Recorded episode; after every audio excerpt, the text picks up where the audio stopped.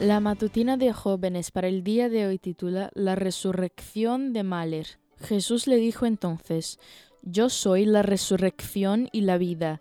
El que cree en mí, aunque muera, vivirá, y todo el resto que todavía está vivo y cree en mí, no morirá jamás. ¿Crees esto? Juan 11, 25 y 26. Gustav Mahler fue un compositor y director de orquesta austríaco que vivió a fines del siglo XIX y principios del siglo XX.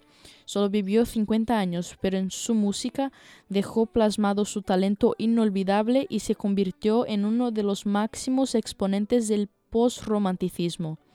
En 1892, así como el año pasado, la gente tuvo que encerrarse por una epidemia. Aquella fue la cólera y Mahler tuvo que resguardarse por un tiempo hasta que todo pasase. Sobrevivió a esa crisis, así como sobreviviría a tantas más, y después de eso creó la Sinfonía número 2, La Resurrección, una de sus sinfonías más emblemáticas y poderosas. La crisis puede destruirnos o elevarnos, y muchas de las mejores cosas pueden salir de una crisis bien afrontada. Así como le pasó a él, las cosas que ideamos pueden no ser valoradas por los demás, pero el esfuerzo vale la pena igual. Otra de sus grandes sinfonías fue la número 8, la Sinfonía de los Mil.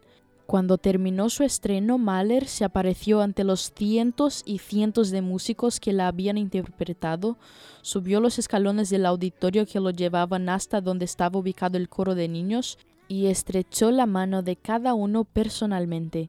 Mahler era de origen humilde y a pesar de toda la fama y el prestigio que había alcanzado, no olvidó de dónde venía ni la importancia de agradecer a la gente que formó parte de su éxito.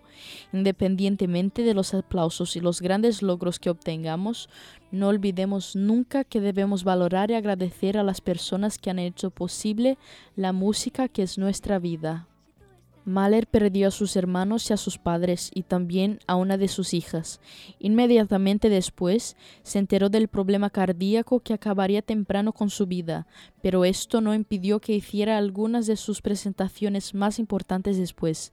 Puedes leer más sobre la historia de la sinfonía Resurrección y verás que a lo largo de toda la obra el compositor se pregunta acerca de la muerte y la existencia del ser humano, pero al fin reconoce su pertinencia a Dios, su amor y la vida que nos dará después del fin. ¿Y tú? ¿Crees esto?